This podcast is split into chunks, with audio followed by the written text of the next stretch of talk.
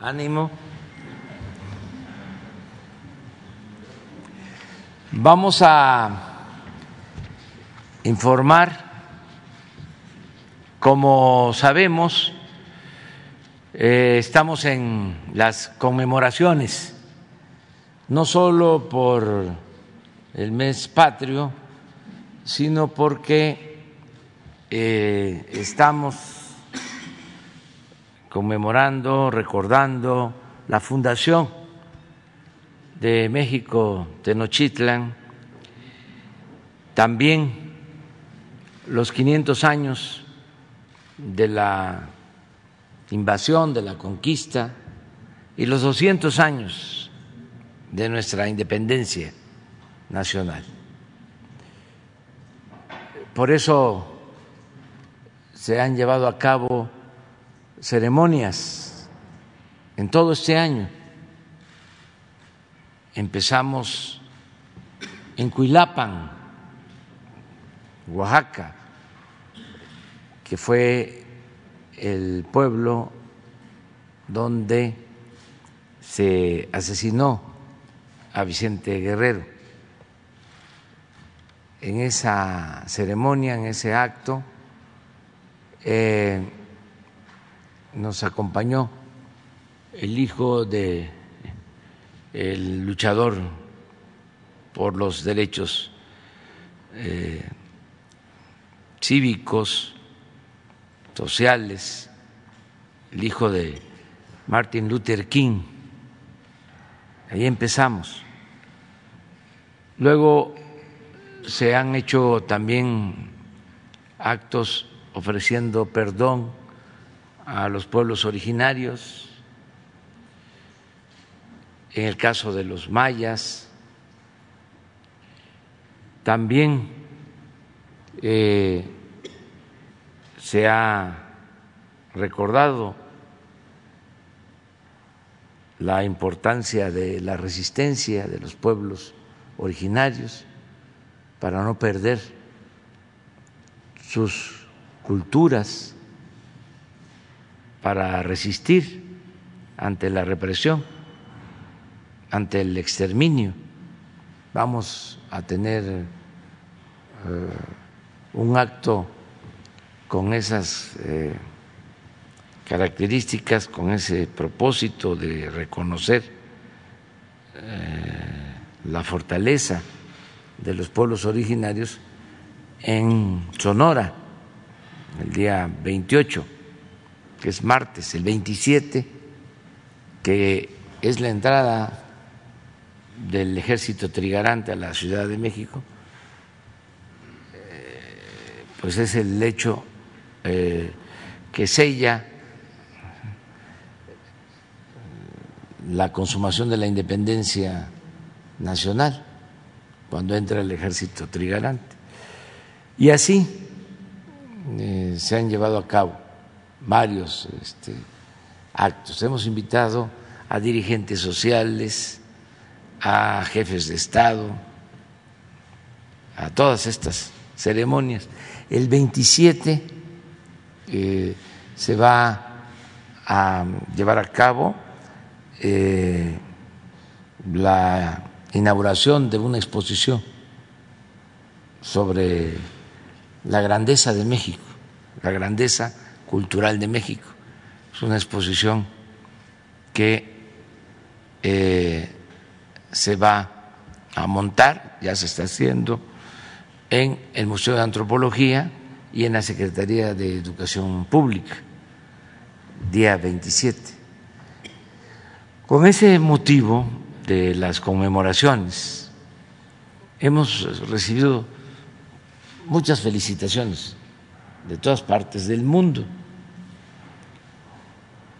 Eh, nos han felicitado muchos países, muchos gobiernos, eh, nos han prestado objetos arqueológicos, códices. Lo hizo eh, la Iglesia Católica se hizo una solicitud al Papa Francisco y nos mandaron eh, códices, nos mandaron material, copias, algo que por lo general no hacen. Le agradecemos mucho al Papa Francisco porque tuvo este, una actitud muy especial hacia México. Entonces, todo esto se va a exhibir, se va a mostrar al pueblo a partir del día 27. También el Papa Francisco envió una carta felicitando al pueblo de México, una carta que la envía por conducto eh, de el nuncio apostólico y ellos van a difundir. Pero también eh, nos eh, mandó el gobierno de Rusia una felicitación muy eh, especial, muy sutil, que queremos dar a conocer al pueblo de México el día de hoy. Es una felicitación del el gobierno y del pueblo de Rusia a México por la celebración de nuestra independencia. Entonces, eh, como lo hicieron a través de la Secretaría de la Defensa Nacional, le pido aquí al general Sandoval que él introduzca y que podamos ver en qué consiste esta felicitación. Adelante. Con su permiso, señor presidente. Bien, eh, desde los inicios de los preparativos de los 200 años de la independencia de nuestro país, eh, la agregaduría eh, militar, naval y, aérea de, la embajada rusa aquí en México se vio interesada en, enviar una felicitación a, nuestro país por este acontecimiento. ofrecieron ellos hacer un, pues un, video, una transmisión eh, por parte de sus cosmonautas que tienen en la Estación eh, Espacial Internacional. Eh, se empezaron a hacer las coordinaciones y el día martes de, la semana pasada, nos, perdón, el, martes de esta semana nos llegó ya el, el video con la grabación de estos cosmonautas rusos desde la estación eh, internacional, espacial internacional y donde eh, pues hacen eh, referencia a la, felicitación a nuestro país por este acontecimiento importante.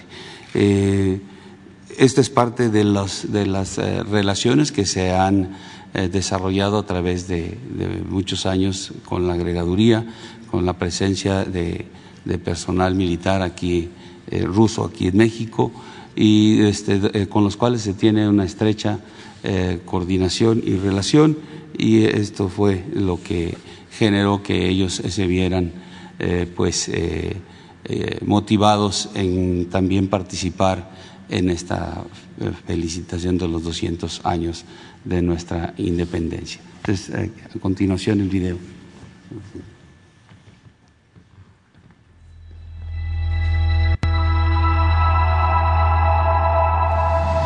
Мы, космонавты Роскосмоса, Олег Новицкий и Петр Дубров, поздравляем всех жителей мексиканских Соединенных Штатов со знаменательной для всего мексиканского народа датой – 200-летием независимости Мексики.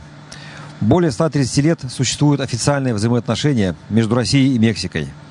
Пройденный нашими странами путь является примером миролюбивого и взаимовыгодного сотрудничества. Он основан на чувствах дружбы и глубокой симпатии двух народов – для народов Латинской Америки и Мексики понимание космических движений всегда шло в параллели с современной наукой.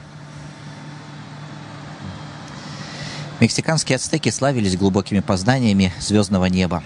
Они строили космические обсерватории, наблюдали за звездами.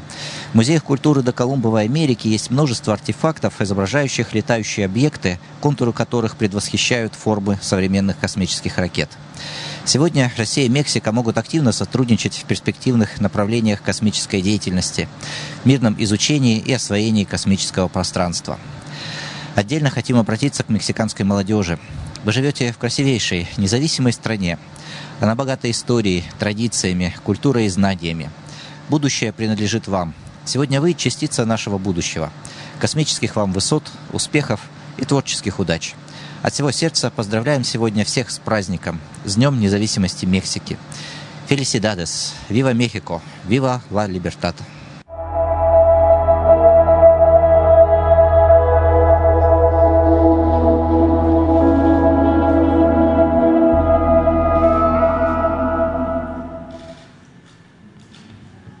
Bueno, pues esto era lo que queríamos informar. Vamos a abrir los dos y los dos.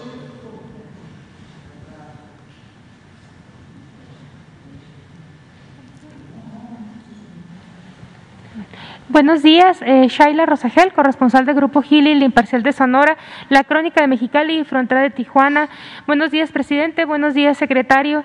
Eh, bueno, eh, preguntarle precisamente sobre este, esto de las relaciones con otros gobiernos, sobre las declaraciones del presidente de Cuba en la invitación en el desfile que se referían al bloqueo y su petición al presidente Biden, eh, pues a que se retire este bloqueo económico en contra de Cuba.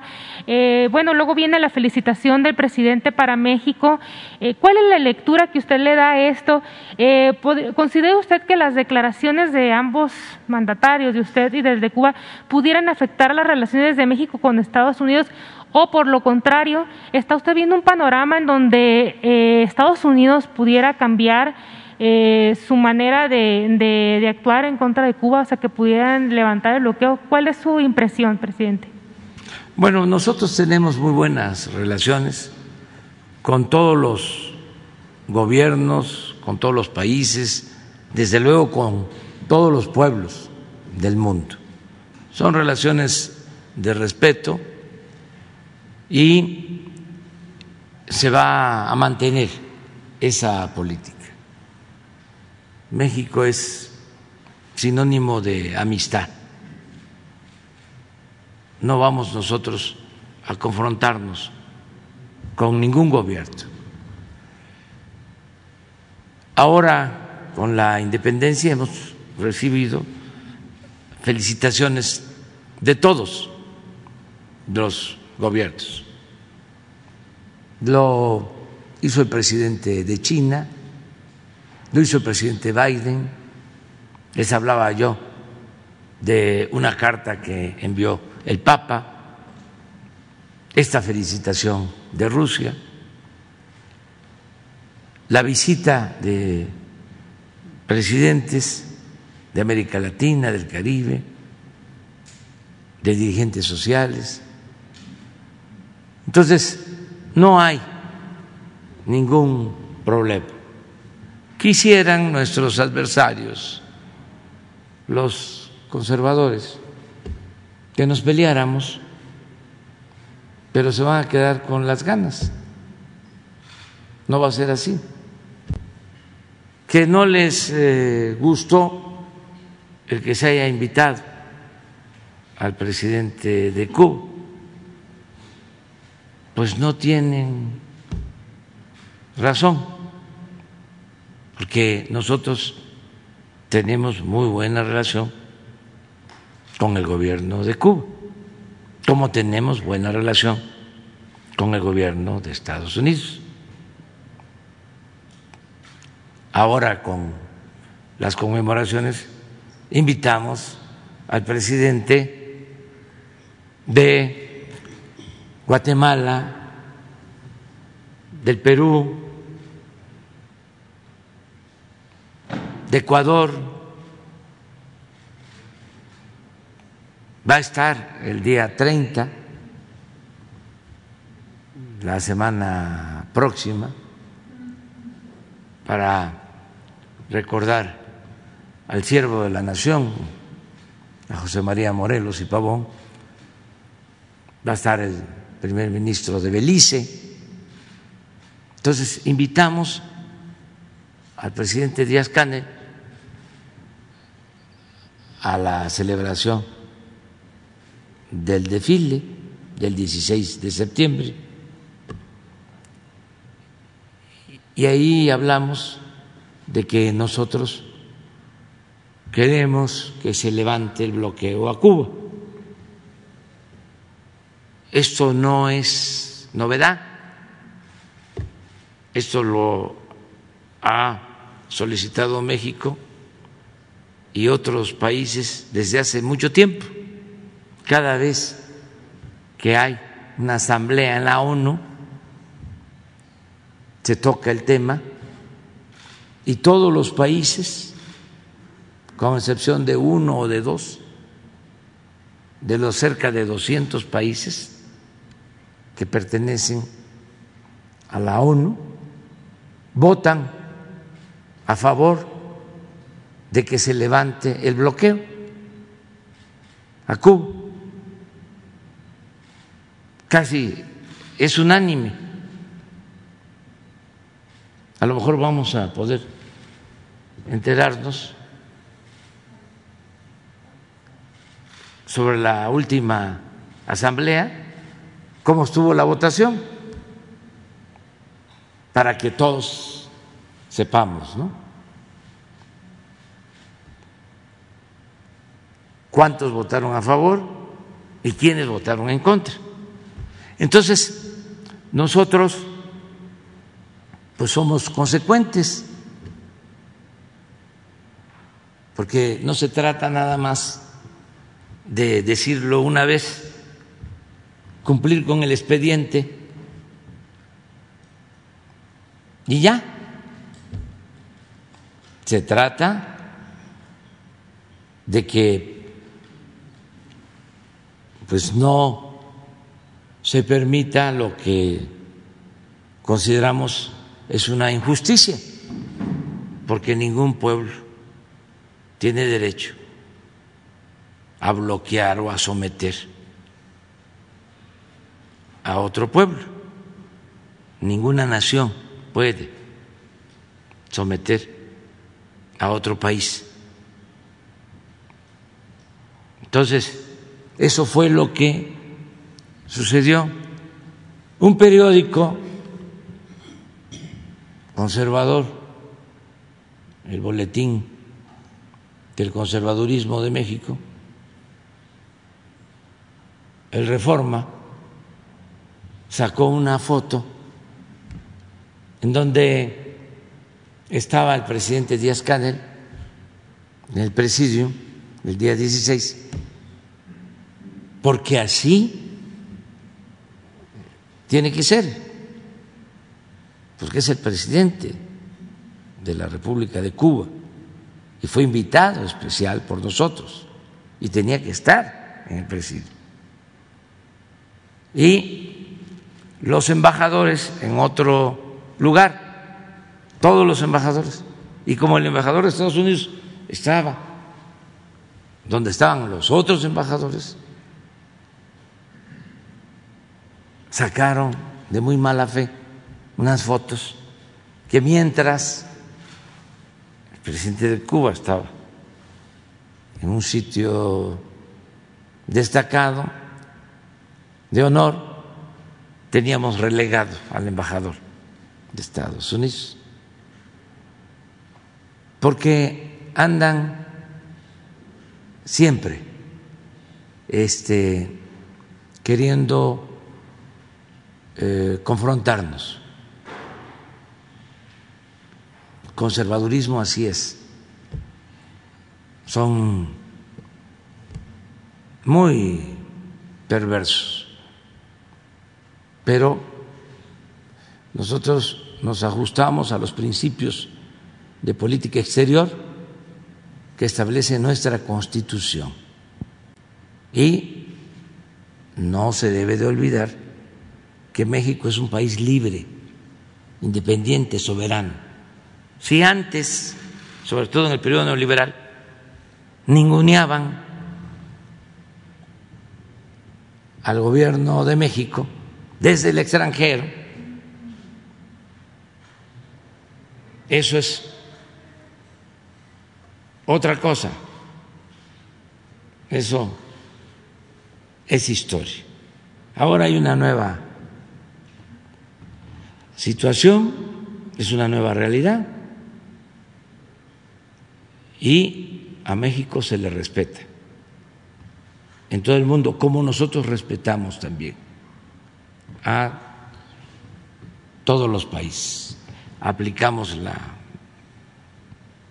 máxima de que entre las personas, entre los individuos, como entre las naciones, el respeto al derecho ajeno es la paz.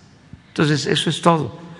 Ayer que estuvimos inaugurando la Feria Aeroespacial, que por cierto es muy importante, pues ahí estuvo con nosotros el embajador de Estados Unidos en México, que es una buena persona, al que le tenemos respeto y con el que estamos este, llevando a cabo trabajos de comunicación constante para mejorar las relaciones, sobre todo para que haya cooperación o continúe la cooperación entre México y Estados Unidos. Presidente, ¿y usted percibe o considera que podría haber un cambio eh, con el presidente Biden respecto a Cuba? Que ya usted lo, ha solicitado y que ya es tiempo. ¿Cómo ve este panorama? Yo lo veo este, con optimismo, porque tenemos que buscar la unidad de todos los pueblos de América. No este, se puede seguir sosteniendo que América para los americanos, pensando de que América nada más es Estados Unidos. América es para todas y todos los americanos. Entonces, ya se debe de hacer a un lado esa política de dos siglos de hegemonía, de dominación hacia los pueblos de América Latina y del Caribe. No puede este, una nación intervenir en las decisiones de otros pueblos. Tiene que haber respeto, tiene que garantizarse el principio de la no intervención y de la autodeterminación de los pueblos. Y tenemos que unirnos, así como lo lograron los europeos, primero con la comunidad eh, de Europa y luego con la Unión Europea, y como lo están haciendo en Asia, que es otra región lo tenemos que hacer nosotros, en América, una región económica, comercial, a partir del respeto a nuestras soberanías. Y se puede. Yo recordaba el 16 de septiembre de cómo el presidente Jimmy Carter, que todavía vive,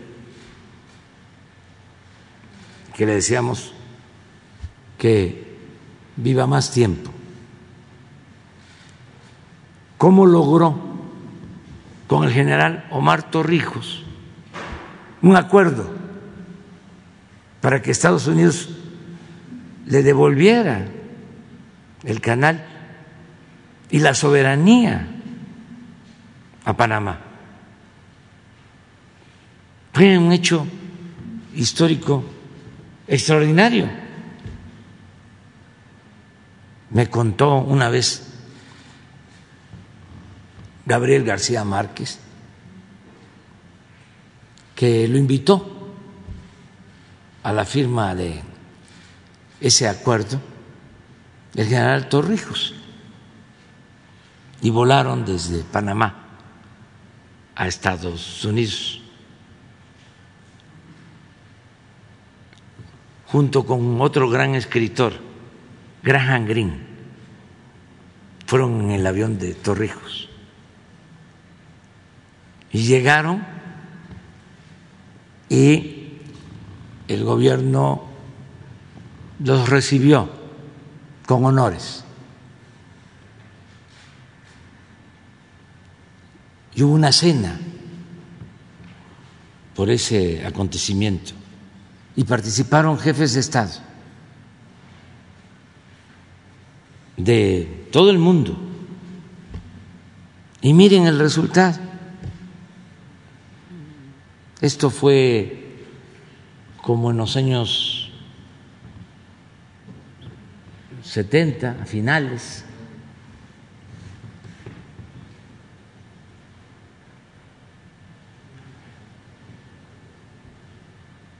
Y ahora eh, Panamá administra el canal, es su principal fuente de ingresos.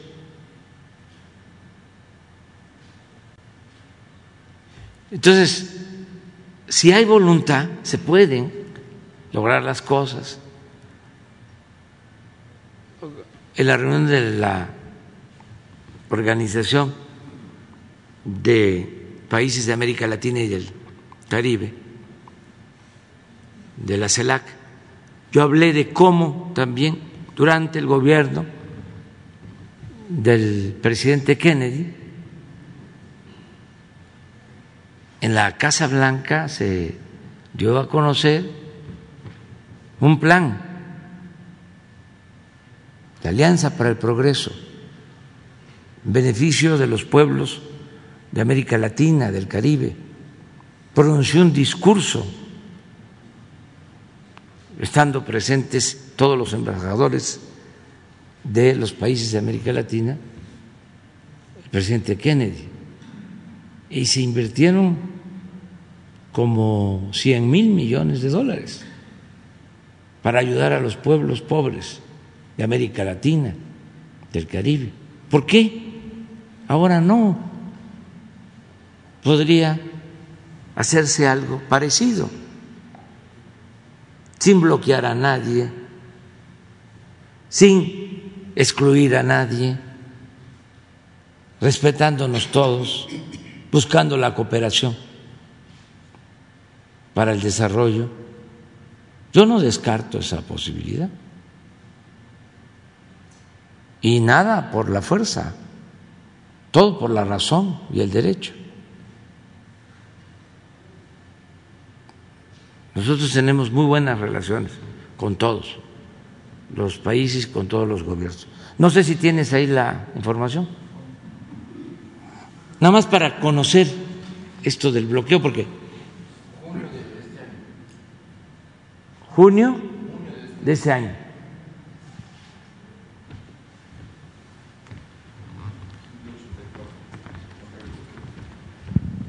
Ciento ochenta y cuatro países en contra del bloqueo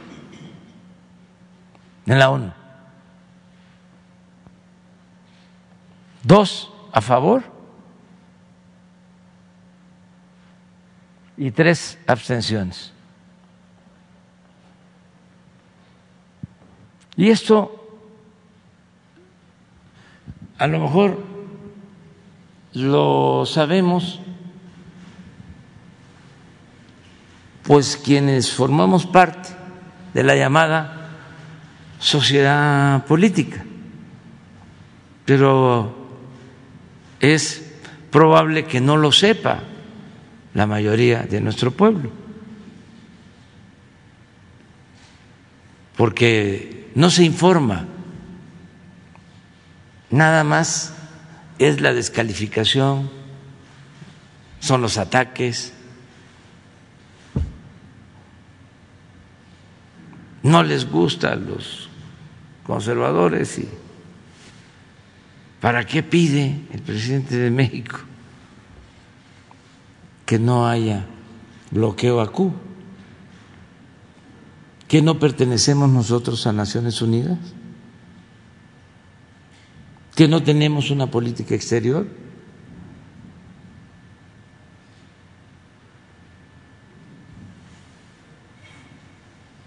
Esa es la razón. Entonces hay que este, serenarnos todos, no enojarnos, porque luego hace mucho coraje los conservadores. Muy bien, presidente, muchas gracias. Eh, en otra pregunta, eh, tras el anuncio de la Comisión Internacional de Límites de y Agua entre México y Estados Unidos, que declara la reducción del envío del agua a México, eh, especialmente Baja California y Sonora, por el bajo nivel de, agua del río Colorado y el señalamiento de especialistas que prevén que mantenga los niveles bajos por varios años. analiza la, la, Federación de Inversión para buscar nuevas formas de obtener agua potable en estos dos estados, en Baja California y Sonora. Miren, hoy vimos precisamente, a ver si de casualidad tenemos la gráfica de cómo están las presas del país. Están llenas. No vamos a tener, afortunadamente, problemas de falta de agua. Lo que queremos es que no haya agua en demasía.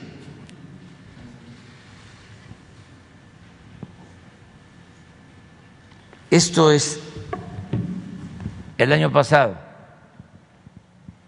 bueno, hasta el 15 de mayo. 49 presas estaban del 50 al 75 25 presas del 75 al 100% de llenado. Y no había ninguna presa al 100%. Miren el 22 de septiembre, porque estamos monitoreando esta situación diario. De 50 a 75, 38 presas de 75 al 100% de llenado, 59. De 100 hacia adelante, 75 presos. Entonces, tenemos agua suficiente. Nada más estamos esperando que termine la temporada de lluvia, que ya no tengamos huracanes que nos afecten. Todavía nos falta terminar septiembre y octubre, que son los meses más complicados. Cuando se habla de que estas presas tienen más del 100%, estamos analizando de que no hay riesgos aunque estén al 100%, siempre hay una reserva, es decir, en bordos. No quiere decir que derramen. En muy pocos casos, y estamos cuidando eso. Presidente, entonces no, no afectaría esta reducción de envío de agua. ¿Y sabe eh, las presas de Baja California y Sonora qué porcentaje tienen? No sé. Mm. Sí, tenemos el, el bueno, a ver si hay otro plano.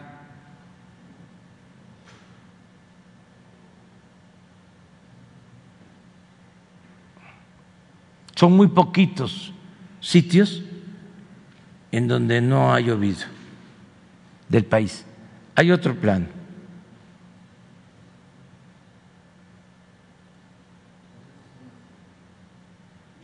No, no, o hay otro.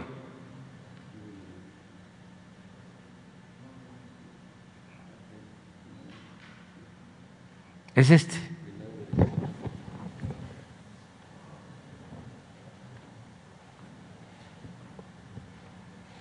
Son los sitios. Muy pocos de sequía, no de sequía, de que no ha llovido. Por ejemplo, esto es frontera con, con Guatemala, este es Chiapas, pero son. Aquí es Baja Sur, y arriba sus estados del norte, pero en casi todo el territorio.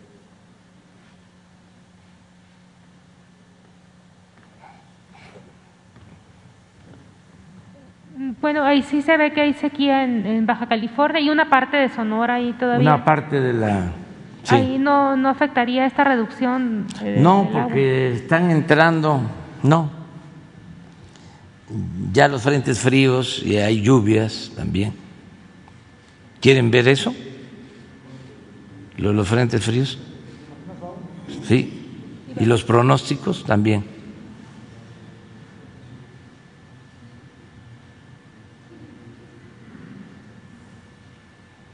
Del norte precisamente.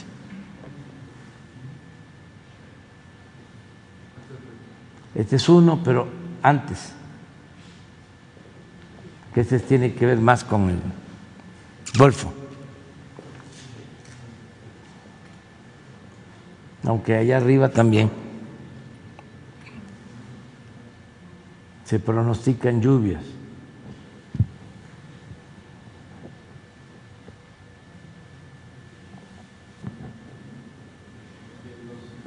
Sí,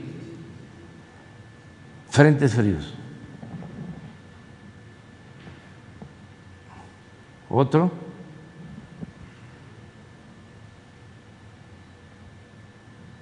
No, no creo que sea de ahora, fue, la de ayer. Ayer, sí. Pero sí, te damos toda la información. Gracias, presidente. Ya nada más por último sobre lo que anunció el programa de bacheo. Eh, bueno, en, Hermosillo, pues usted sabe, eh, uno de los principales problemas son los baches. Entonces, eh, ¿cómo va este plan nacional de bacheo que anunció usted en agosto? Y si los recursos servirán para que los ciudadanos vean una reducción importante en el problema, o será solo para arreglar algunas vialidades. O sea, sí se va a notar en las ciudades, digamos, como Hermosillo. Sí, vamos a este a verlo con los gobernadores, nos vamos a poner de acuerdo para las grandes eh, ciudades donde hay muchos baches. ¿Sí? ¿Lo tienen? A ver.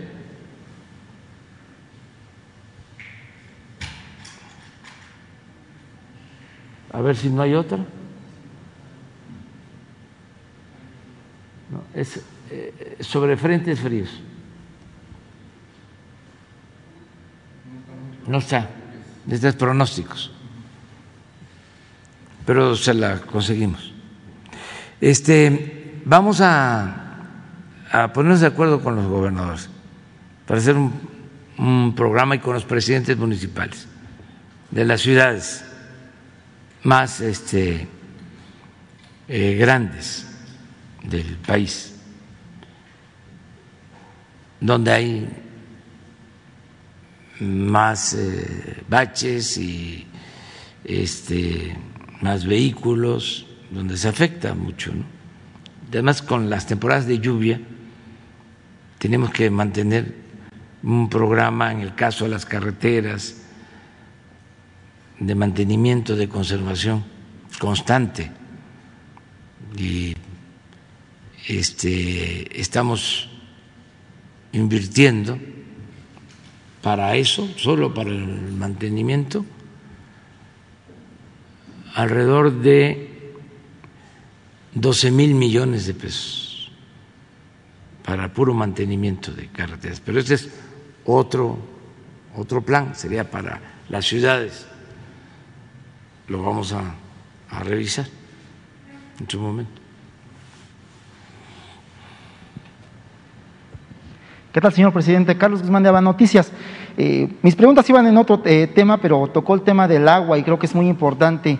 Eh, hace algunos meses anunció junto con el secretario de la Defensa, que está aquí al lado, vamos a ver si podemos aprovechar el conocimiento que tenga del tema, se inició un programa de bombardeo de, de nubes con yoduro de plata. Es una cuestión tecnológica que no se hacía en México. Yo recuerdo hace muchísimos años que estudiaba la primera carrera eh, por ingenieros agrónomos del Antonio Narro que me dieron clases, era algo que era muy ficticio, ahora se hace. Eh, tomando el tema que eh, tocaba de, las precipitaciones importantes eh, y de que se busca de que no haya el problema que hubo el año pasado con la presa allá de, Chihuahua, el conflicto del agua, preguntarle al secretario de la Defensa si tienen ya resultados de este programa que se implementó de la, del bombardeo de nubes y si se va a contemplar para el próximo año en zonas como las que se mostraban ahí, que han tenido sequía y que ya no tengan este problema en forma aguda ya que hay, en el caso de Durango, de Chihuahua, de, eh, de otros estados, que a, los campesinos, incluso me mandaron algunas fotos hace dos semanas en las cuales mostraban de que sí les está beneficiando el programa de, de, de bombardeo de, de nubes. Por este es un programa que lleva a cabo la Secretaría de Agricultura y también con el apoyo de la Secretaría de la Defensa. A ver, general, si tiene lo que informar. Eh, este programa, eh, la Secretaría de la Defensa lo está apoyando, es un programa de, SADER. Eh, lo iniciamos en San Quintín, Baja California, eh, ahí fueron las primeras pruebas con un avión Kiner de la Fuerza Aérea Mexicana, se le instalaron algunos aditamentos para que pudiera hacer esta actividad, de rociar con nitrato de plata, creo que es el... Yoduro de plata. Yoduro de plata, perdón, es eh, lo, que, lo que dispersa. Eh, hubo buenos resultados, eh, ahí en, San Quintín se produjo la lluvia y a partir de ahí el, programa empezó a extenderse, colaboramos con un avión más, tenemos actualmente dos aviones Skinner con los aditamentos y se han hecho trabajos eh, de, esta naturaleza en Baja California, como mencioné, en Sonora, en Chihuahua, eh, inclusive en Coahuila, cuando tuvimos el incendio o este, ahí en los límites con, con Nuevo León, eh, en uno de los días hubo nubosidad y se, se hizo esta actividad y se generó lluvia. Eh, ha sido exitoso. obviamente lo que necesitamos que exista eh, para poder producir la lluvia es las nubes, no, no se producen de, de, no haber nubes, se producir lluvia no, no es factible.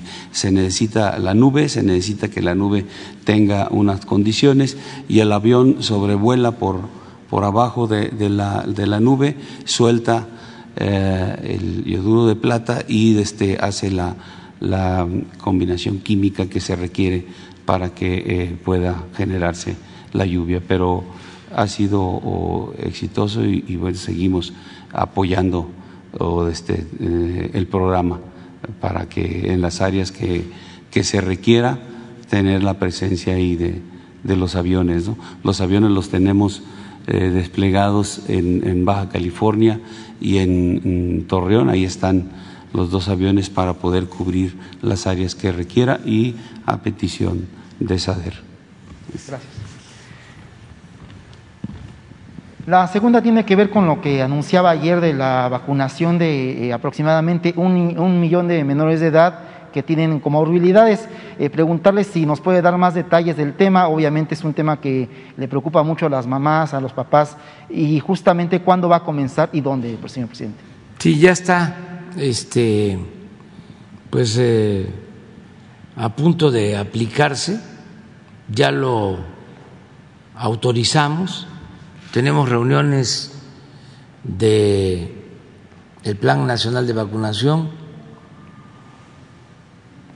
Los lunes y los jueves, o sea, hoy a las cinco de la tarde nos reunimos todos los eh, que integran el sector salud, todos, secretario de salud, director del ISTE, del Seguro, director médico de Pemex, secretario de la Defensa, secretario de Marina, médicos de Marina, médicos de la Defensa, la jefa de gobierno nos acompaña en estas reuniones, la secretaria de Seguridad Pública, el secretario de Hacienda, lunes y jueves a las 5 de la tarde. Y tenemos siempre una agenda. ¿En qué consiste esa agenda? Pues en el análisis del comportamiento de la pandemia, en qué estados tenemos más contagios, luego cómo vamos en la vacunación, luego los problemas que se presentan, también participa la secretaria de Educación Pública, porque estamos muy pendientes de que con el regreso a clases presenciales no tengamos problemas. Afortunadamente no han habido hasta ahora. Estamos atentos. Eh, de ahí tomamos decisiones como esta que se tomó. Ahí se revisa si técnica científicamente es conveniente vacunación de refuerzo o no, qué se dice en el mundo, en los centros de investigación sobre vacunas para este, niños. Em, y tomamos decisiones. Entonces, hoy seguramente vamos a hablar sobre el tema y mañana se puede informar para tener más precisión. También en las reuniones, pues este hacemos el balance sobre las dosis de vacunas que recibimos, las que se envasan aquí, desde luego todo el sistema logístico de distribución, ahí tomamos las decisiones. Entonces, hoy vamos seguramente a tratar este tema y mañana podríamos informar. Este, si no en la conferencia, eh, enviar un comunicado. comunicado mañana. Y el martes próximo, pues ya se amplía, si te parece. Y dos temas que sí le quiero consultar. Eh, yo también cubro Senado de la República. Eh, básicamente es preguntarle cómo quedó lo del tema del litio para Baja California, bueno, lo que es Sonora, y si se va a tomar el ejemplo de, Bolivia.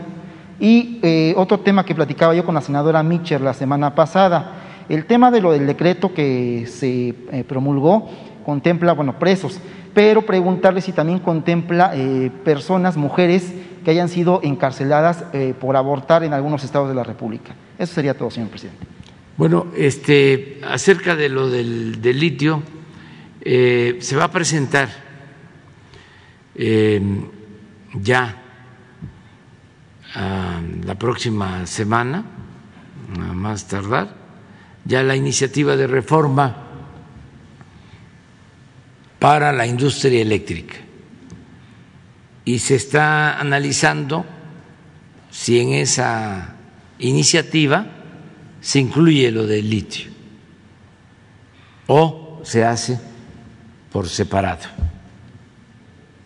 Nada más es lo que puedo comentarles. Sobre lo otro, pues este está muy claro ya en el decreto a quienes se les este, puede dar libertad, vamos a que se conozca bien sobre quienes tienen derecho a que se les apoye para que puedan salir libres.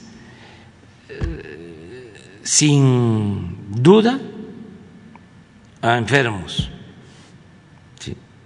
mayores que este es una injusticia que estén ahí, este, enfermos ya graves, este, ancianos, quienes fueron víctimas de tortura, está probado, quienes llevan años sin ser sentenciados. Desde luego, a mucha eh, población indígena, muchos eh, eh, indígenas de distintas culturas que no tuvieron defensores. Esto está dándose en Chiapas, se han liberado a muchos indígenas y lo vamos a, a seguir haciendo. Pero que Jesús les dé a conocer cuáles son las causas. Quedamos acá. Gracias, presidente. Buenos días a, todos. Eh, Nancy Rodríguez de Oro Sólido y de Empuje Migrante. Eh, son dos temas, eh, presidente. El primero, eh, si nos puede dar eh, su postura en relación a lo siguiente. Este martes 21, antier, el gobierno de Gran Bretaña, eh, que encabeza el primer ministro Boris Johnson, manifestó su interés por sumarse al TEMEC, este Tratado Comercial México, Estados Unidos, Canadá.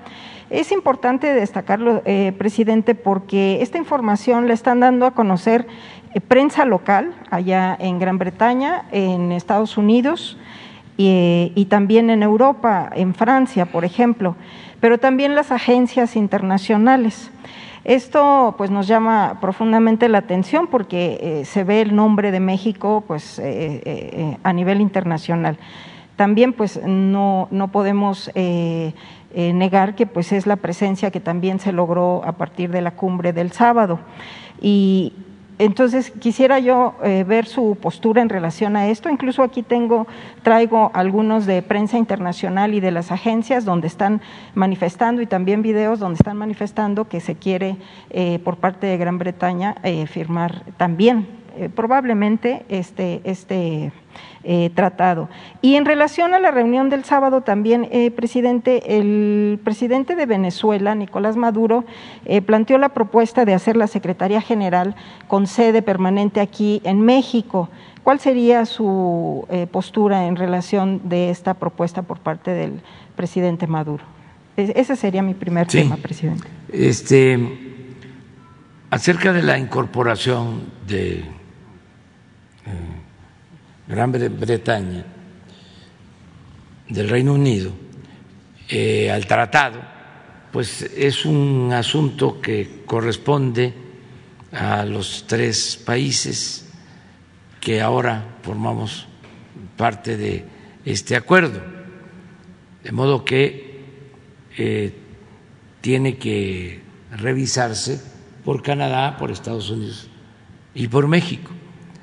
Lo que sabemos, lo que este, es conocido, es que el Reino Unido eh, decidió salirse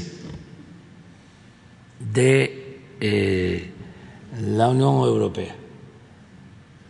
Este, fue una decisión que tomaron y ya no pertenecen a la Unión Europea. Y están buscando eh, relaciones eh, bilaterales y de otro tipo. Ellos quisieran una relación bilateral, un tratado bilateral con Estados Unidos eh, y también existe la información de que buscan pertenecer al tratado que nosotros tenemos en América del Norte. Esto hay que verlo con todos los actores, no podemos adelantarnos. Yo soy eh, partidario de que se mantenga este acuerdo, creo que fue un logro importantísimo el que se haya convencido a quienes no querían que se ratificara el tratado este, de México, Canadá y Estados Unidos. Tenían sus argumentos, pero eh, al final todos llegamos al acuerdo de que nos convenía. Y yo pienso que le eh, convino mucho a México. Si me preguntan eh, en qué basa su optimismo económico, además, desde luego, de la disciplina y de la honestidad en el manejo de las finanzas, ¿en qué basa su optimismo económico? Le diría en el tratado. Porque eso atrae inversiones y eh, llegan empresas, se generan empleos y tenemos un mercado seguro para eh, la venta de mercancías. Y México tiene ya una importancia en la industria automotriz, en la industria de autopartes, eh, muy eh, destacada. Entonces, hay un crecimiento permanente de las industrias vinculadas a la exportación. Estos son empleos y es bienestar para el país. Entonces, eso nos ayuda mucho, sobre todo nos llegó en un momento en que se requería, en plena pandemia, no sé si se acuerdan que nuestros adversarios me criticaban mucho porque había tomado la decisión de ir a Washington cuando se suscribió el tratado en la Casa Blanca. No querían. Y había riesgos, porque era un encuentro con el presidente Trump, se pudieron cometer este imprudencias o errores, pero no. El presidente Trump actuó con mucho respeto hacia nosotros, hacia México, incluso por primera vez hizo un reconocimiento a nuestros paisanos migrantes, algo que seguramente sintieron con mucho agrado, con mucho gusto nuestros compatriotas que trabajan en Estados Unidos y salió muy bien y ahí firmamos el acuerdo. Entonces, eso nos ayuda mucho. ¿Por qué podemos ahora crecer a una tasa mayor del 6%? En buena medida por ese tratado. Lo otro, ayer lo mencionaba, es el potencial turístico que tiene México, que también nos permite crecer mucho. Y el turismo es una actividad noble porque no solo produce riqueza, sino distribuye riqueza. Se benefician restauranteros, transportistas, trabajadores, muchos eh, dependen del el turismo. Y ya se está de nuevo reactivando. Entonces, sí, el tratado es muy importante para México. Y por eso también estamos planteando integrarnos como región en América. Fíjense, si eh, el Reino Unido está planteando que quiere asociarse, ¿por qué no nos unimos los países de América? Todas las ventajas que tenemos, el gran potencial de recursos naturales, la fuerza de trabajo creativa, joven, de todos los países de América, el avance tecnológico, la capacidad de consumo. Tenemos este, mucho mercado. Por eso tenemos que pensar también en la unión, en la integración económica en América. Acerca de lo otro, de que México sea sede para este, un organismo que atienda asuntos relacionados con América Latina, con el Caribe o con América, nosotros no queremos este, eh, actuar con protagonismo. Ayudamos, pensamos que ya está la ONU, pensamos que la CELAC es una muy buena opción, existe el BID, la CEPAL, ya existen los organismos. Entonces, eh, nosotros vamos a seguir ayudando en donde haya conflicto y eh, se nos pida intervenir, pero sea solicitud de las partes. Por ejemplo, el que ahora esté la oposición de Venezuela y el gobierno de Venezuela llevando a cabo pláticas en México, lo vemos bien porque los dos estuvieron de acuerdo. Y ojalá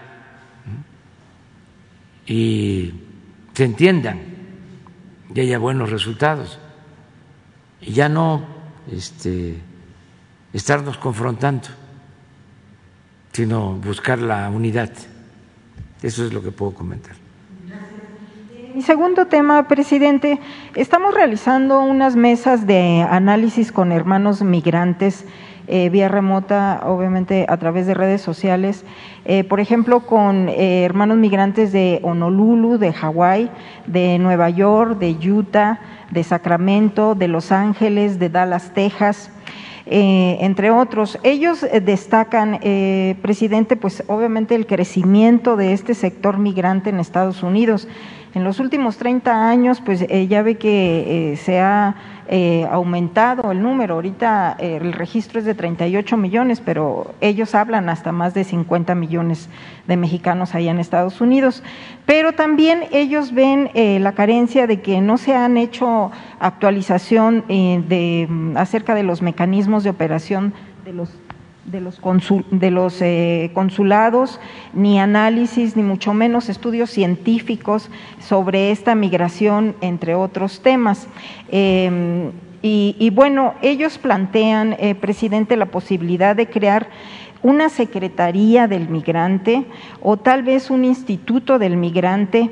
Eh, usted ha mencionado aquí el instituto, el INAI, que gasta mil millones de pesos al año y pues no sirve para nada y, gasta, y ellos que están eh, mandando 48 mil millones de pesos, tal vez crear un instituto que incluso con, el know-how que usted ya tiene para eficientar los recursos sería menos, y bueno, pues se podría eh, explorar eh, mejores funcionamientos y atención a todos estos hermanos migrantes allá, que representan 48 mil millones de dólares al año, presidente. Esa sería mi última pregunta. Es un tema que tiene que este, atender la Secretaría de Relaciones Exteriores y mejorar todo el servicio para ayudar a atender como lo merecen nuestros paisanos migrantes.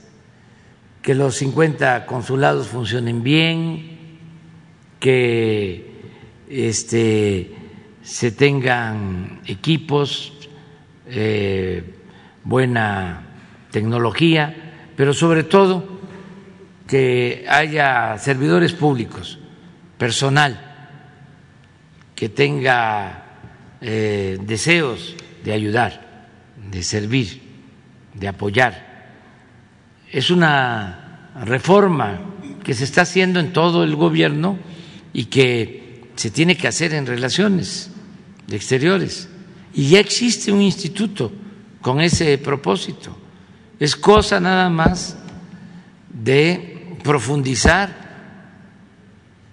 en el mejoramiento del servicio en todas las oficinas, todos los consulados.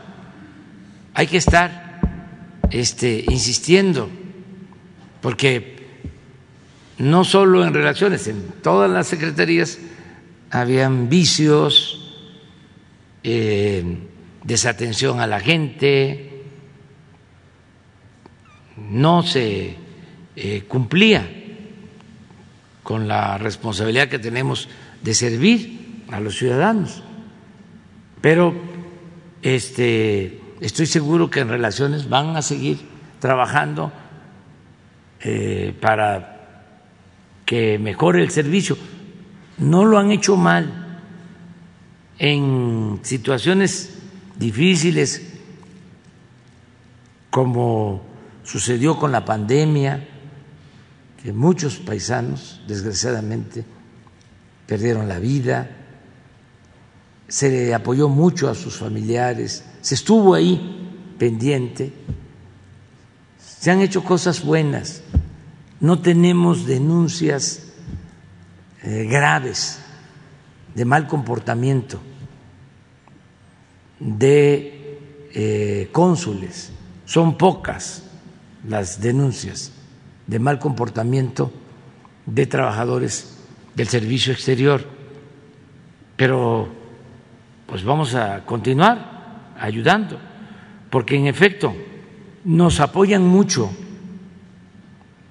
nuestros paisanos, pero también no se resuelven las cosas solo creando aparatos burocráticos.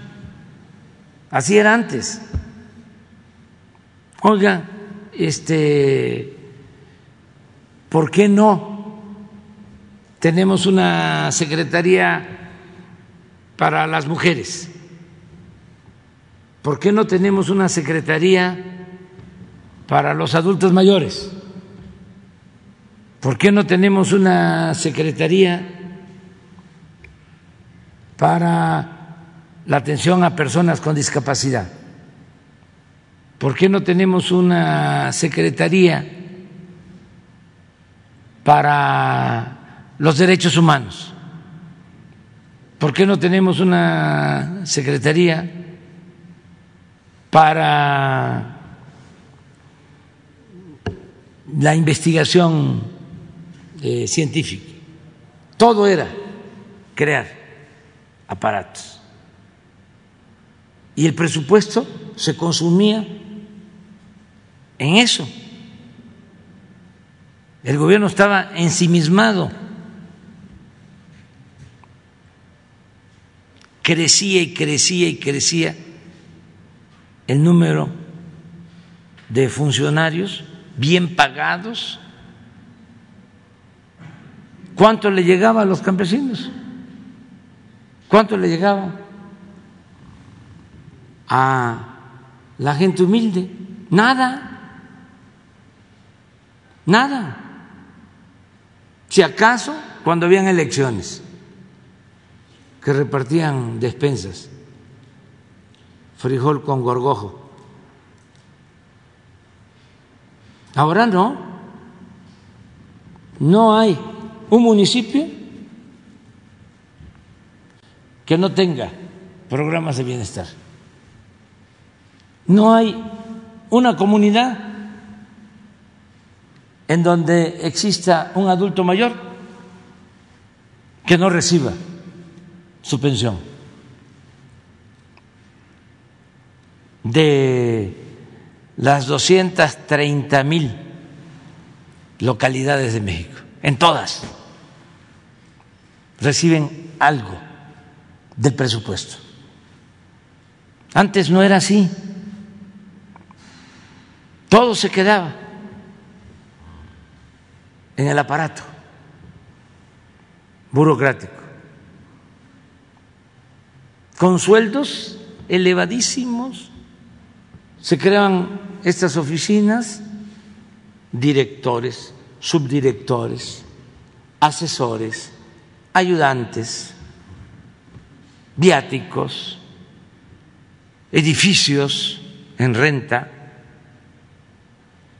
vehículos, choferes, viajes al extranjero. Ahí está el caso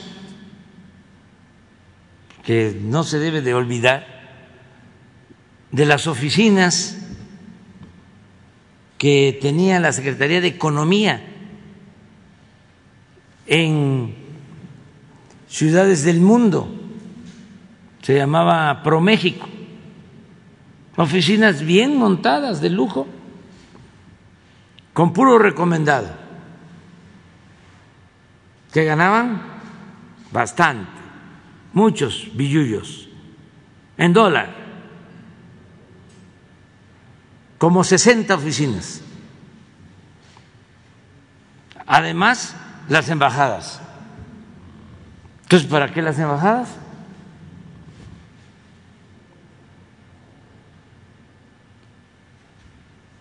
Y solo México. Porque siempre pongo el ejemplo de que no hay en ningún este país, o aquí no existe en la Ciudad de México una oficina pro Francia, pro Italia, pro Estados Unidos, pro Japón. Así eran, ¿verdad? Se llamaban así. Por México era, ¿no? Pro México, ¿sí? Imagínense cuánto gasto. Entonces, sí, ayudar, pero con lo que ya tenemos, para que el apoyo le llegue de manera directa a la gente. Yo recuerdo mucho, todo esto que estamos haciendo surge de muchos años de estar recorriendo el país y de estar escuchando a la gente, porque el pueblo es sabio. Yo recuerdo que me decían, ahora que ganemos, procure no mandarnos el dinero, el apoyo a través de funcionarios o de instituciones, que sea directo, porque si no, no nos llega. sabios consejos. Y así debe ser todo. Hablaban los conservadores de que se había desaparecido el Fonden. Pues es un caso típico de corrupción. Cómo utilizaban las desgracias de la gente para robar porque compraban cosas a precios elevadísimos, o a veces ni compraban, se robaban el dinero y presentaban facturas falsas. Y no le llegaba nada a la gente. Ahora son censos, casa por casa. ¿Y cómo se entregan los apoyos? De manera directa. A ver, general, explíquele aquí no solo a ellos, sino a los que nos están viendo, porque es interesante cómo andamos en la entrega de los enseres en Tabasco, en Chiapas, en Veracruz, en las zonas afectadas. ¿Cómo se hace? Bien, los procedimientos que, se han empleado, eh, pondría de ejemplo Tabasco y, Chiapas, eh, después de, las inundaciones, donde fue en un primer tiempo, una primera etapa, el auxilio a la población, la atención de la emergencia, entró la Secretaría del Bienestar a hacer todo un censo de, las familias que fueron afectadas.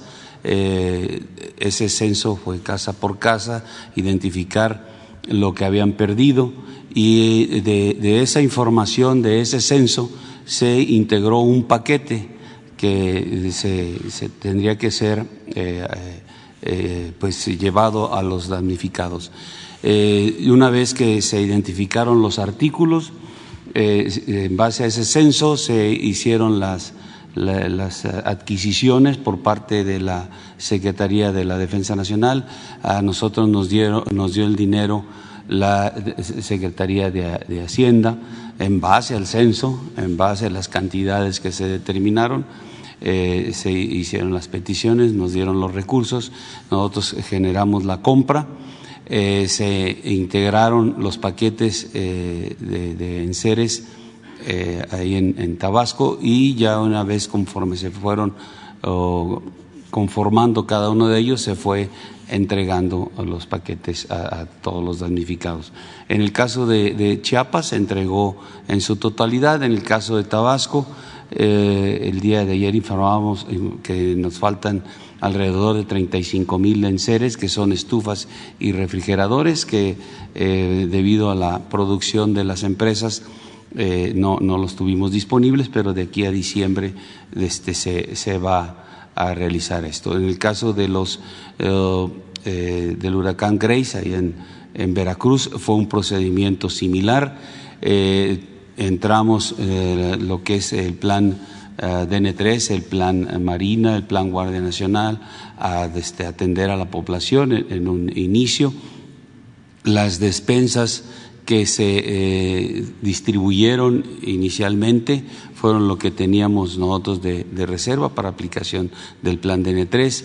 Posteriormente también el Estado eh, este, proporcionó estas despensas y vuelve a entrar la, la Secretaría del Bienestar para hacer todo el censo de lo que este, eh, se había dañado casa por casa, abarcaron los 26 o 28 municipios del estado de Veracruz, eh, también eh, parte de Puebla y parte de Hidalgo.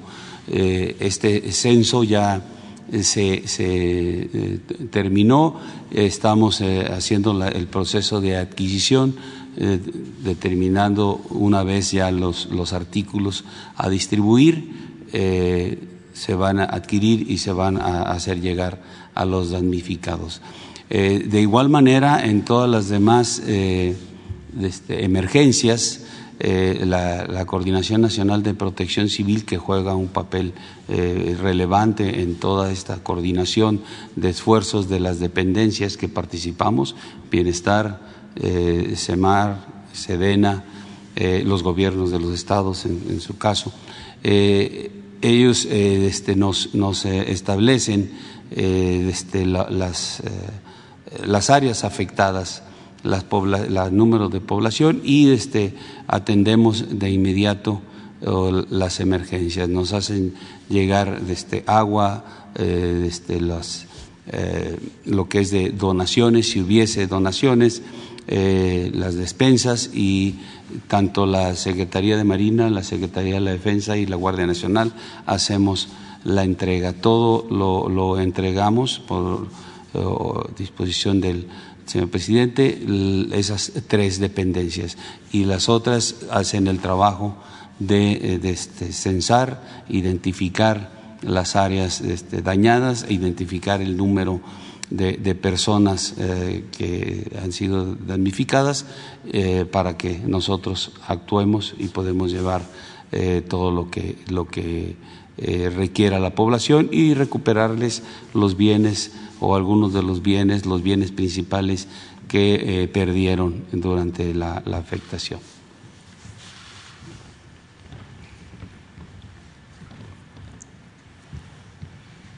Buenos días, presidente. Mi nombre Por allá me pediste tú la palabra, a ti te la voy a dar después. ¿Sí? Sí. Pues, luego tú. Ahora no. Bueno, ya para que me meto, mejor los dos sí, está bien. Bueno, rápidamente, presidente, para que todos podamos preguntar. Mi nombre es Miguel Velázquez, soy reportero del periódico Publimetro y me gustaría eh, tocar dos temas. El primero relacionado con salud y también con economía, porque si algo hemos aprendido de la pandemia es que van íntimamente ligados estos dos. Y me gustaría eh, exponer el primer tema, presidente.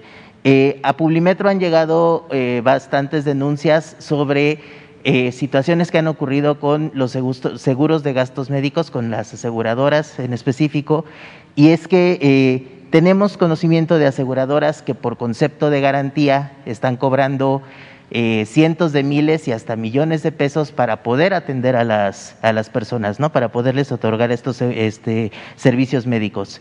Muchas personas que contrataron estos seguros eh, pues están haciendo el sacrificio y pagando parte de su quincena, del ingreso mensual, para poder sentir un poco de protección eh, en estos temas médicos y pues a la hora de la hora cuando tienen una emergencia pues no, no lo tienen tal cual.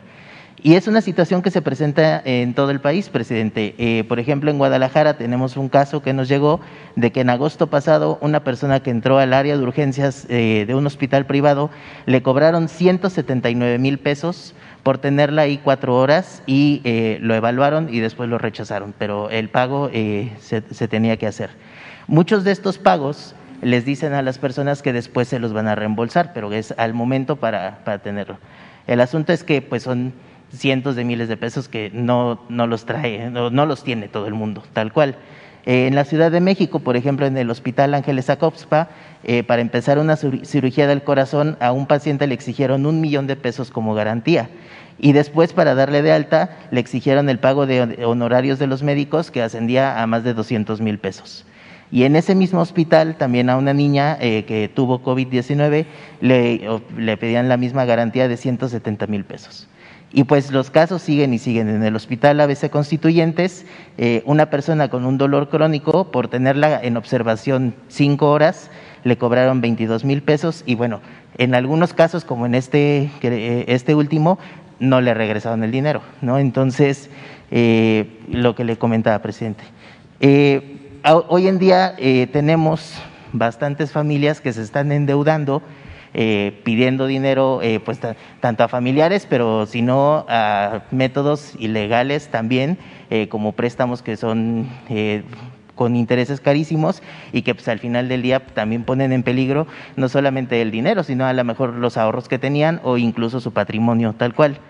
mi pregunta, presidente, es ¿qué va a hacer su gobierno para controlar estas mafias de aseguradoras y evitar que más personas sigan siendo víctimas de estos abusos?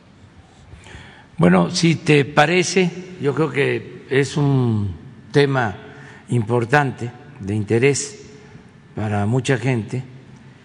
Este, le podemos pedir un informe a Ricardo Sheffield, que es el procurador de la defensa del consumidor. Sí. A ellos les corresponde defender a los consumidores cuando se abusa eh, y no se cumple con un contrato, con un convenio, con un servicio que se paga. Entonces, vamos a este, pedirle que nos informe sobre este tema, que lo considero importante porque ya también he escuchado quejas de que no se cumple con eh, eh, los seguros. Es decir, que la gente hace un esfuerzo, un sacrificio, paga los seguros y cuando los necesita, este, las aseguradoras no cumplen. Sí. O sea, no quiero generalizar, pero sí he escuchado casos. Entonces, vamos a que se traiga aquí el tema, si te parece. Sí, cree eh, que sea posible que sea este próximo lunes. Eh, Eso es lo que estoy pensando porque el lunes es 27. Cierto. Y van a estar aquí. Este, incluso estábamos viendo hasta ni pasar los videos, todavía no lo decidimos, porque es el día de eh, la independencia, el día formal de la consumación de la independencia. Es el día de la entrada del ejército trigarante, aunque el acta de independencia la firman o tiene fecha del día 28, pero la entrada del ejército independentista, encabezado por Iturbide, se da el 27 de septiembre de 1821. Entonces, es la fecha que se este, conmemora. Entonces, vamos a tener ese día la inauguración de la exposición. Ese día hay un acto, también aprovecho para invitar, en la noche no sabemos cuántos puedan participar por los contagios, porque todavía debemos de cuidarnos por la pandemia, pero sí se va a difundir, este, va a ser una representación que está haciendo eh, el ejército, las Fuerzas Armadas, eh, sobre lo que significó la entrada a México, a la ciudad del ejército trigarante. Eh, de modo que si no podemos el lunes, que Ricardo no pueda, lo podríamos hacer eh, el miércoles o el jueves, porque el martes no va a haber este, conferencia martes 28, porque tenemos que estar en Vican, en Sonora, eh, y tenemos que trasladarnos temprano para estar allá. Entonces el martes no hay, el lunes es ese día especial, podría ser el miércoles que quedemos con Ricardo para que explique sobre esto, además del quién es quién en el precio de los combustibles. Sí, y, que en este, en este tema, presidente, eh, también eh, recordar que justo durante la pandemia, si ya había un crecimiento en cuanto al número de pólizas, pues durante la pandemia también ha incrementado y que también eh, las personas que enfrentan este tipo de, de, emergencias médicas también se enfrentan a otras mafias, por ejemplo, las ambulancias pirata y cosas por el estilo. Entonces, eh, sería importante eh, tocar estos temas, presidente. Eh, en un segundo tema que me gustaría eh, conversar rápidamente, me gustaría preguntarle eh, sobre, eh, pues hemos visto durante esta última, bueno, durante estos últimos meses, eh, pero específicamente en esta última semana, la cuestión migratoria que ha sucedido en Ciudad Acuña con los ciudadanos haitianos, pero también lo hemos visto en Chiapas y lo hemos visto en la Ciudad de México y en varios lados.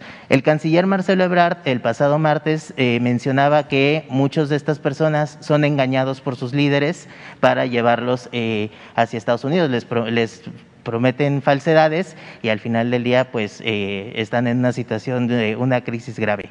A mí me gustaría preguntarle, presidente, eh, sobre los líderes. ¿Quiénes son estos líderes? ¿Quiénes están detrás de estos grupos? Eh, porque viajar desde Chile, desde Brasil, eh, ya sea volando, ya sea por tierra hasta nuestro país y hasta la frontera, pues es bastante complicado. Son personas que tienen alguna necesidad o bastantes necesidades en, uno de los países más pobres de América Latina y llegar hasta acá pues tiene algún costo. Entonces, ¿quiénes están detrás de ellos, presidente? ¿Cómo se está enfrentando eh, este, a estos líderes, a, este, a estas personas? Eh, ¿Cómo va el, el, convenio, el acuerdo eh, con los demás presidentes de América Latina? Si se está hablando de, un combate general a, a todos ellos y eh, pues preguntarle también si se tienen ya identificados, porque pues al final del día también serían las personas que pondrían en peligro eh, lo que usted está proponiendo, los programas sociales de Sembrando Vida y Jóvenes Construyendo el Futuro, por ofrecerles a estas personas pues falsedades. Bueno, primero este, plantear de que se tiene que atender el origen del el problema ya lo hemos dicho muchas veces, pues tiene que ver con la pobreza, con la necesidad y también con la violencia. En el caso de Haití, desgraciadamente, hay mucha inestabilidad política. No olvidemos que asesinaron al presidente y que eh, hay mucha confrontación. Nosotros llevamos un mes queriendo eh, terminar de entregar víveres en Haití. Y enviamos dos barcos, más de mil toneladas de alimentos y todavía, hasta ayer, nos faltaban descargar 100 toneladas, porque se arrima el barco para entregar a Protección Civil de, Haití y a las autoridades los víveres y empiezan eh, las agresiones, balazos, y tiene que retirarse el barco y anclarse.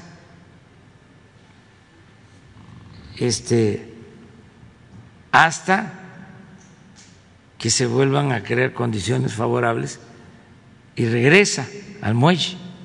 Estamos hablando de Puerto Príncipe, no de cualquier este puerto. Entonces, hay una situación muy difícil en Haití, de inestabilidad política, de violencia. Eso se tiene que tomar en consideración. También eh, se tiene que actuar para como hemos venido sosteniendo, atender las causas, que haya empleo. La gente sale por falta de trabajo o por violencia. Entonces hay que atender eso. Y a Río Revuelto, este, se aprovechan traficantes de personas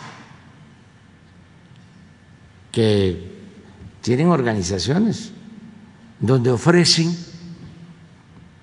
de que ellos pueden trasladar a las personas, pueden llevarlas, conducirlas a Estados Unidos. Son estructuras, organizaciones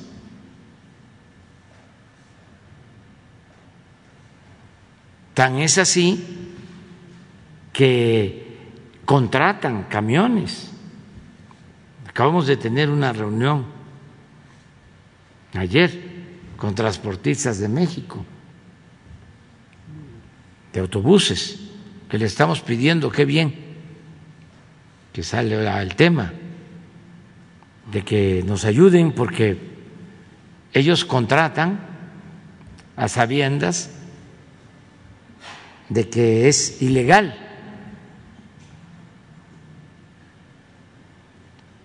Este, estamos hablando de empresas del transporte de México. Sí, no, nacionales las empresas de transporte, que se dedican a trasladar a migrantes. Entonces, todo esto lo estamos atendiendo, pero estamos proponiéndole al gobierno de Estados Unidos que se haga de manera conjunta, que intervengan los países y sobre todo que haya cooperación para el desarrollo, que no se demoren, que ya se empiece a apoyar a la gente. ¿Cómo se puede enfrentar a los traficantes de personas? Pues que no tengan materia, que no tengan este, migrantes, que ya nadie quiera correr riesgos, salir de sus pueblos, porque tiene trabajo, porque tiene empleo, porque tiene bienestar, porque hay paz, porque hay tranquilidad. Pero eso hay que hacerlo. Se puede. Nada más que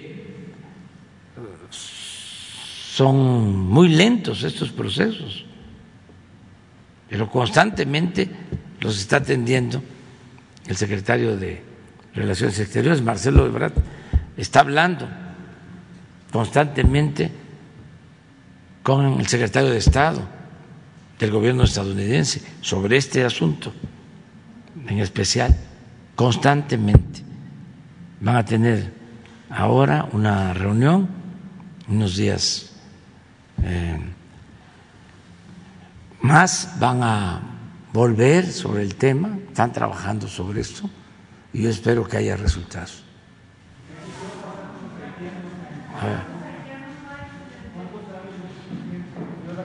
Gracias, presidente. Buenos días. Meme Yamel de México News y sin censura. Unos planteamientos muy breves. Primero, presidente, eh, en los últimos días la política exterior mexicana ha cobrado mucha fuerza. Y en ese sentido, usted también habló hace unos días sobre el artículo 33, un artículo que si lo vemos, pues es prácticamente una, una política una norma sin dientes para su ejecución. ¿Estaría su administración o existe posibilidades que desde esta administración se pueda derogar el artículo 33? ¿Se ha pensado? Estamos hablando de un artículo que ha representado una xenofobia legalizada, incluso, para eh, expulsar adversarios políticos cuando no son mexicanos.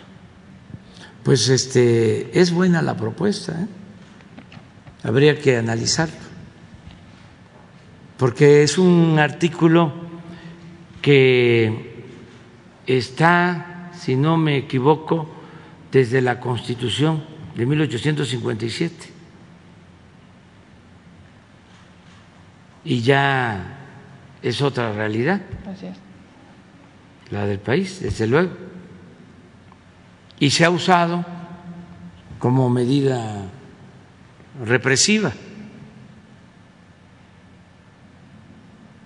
en otros gobiernos. Nosotros nunca lo hemos aplicado y no lo vamos a aplicar.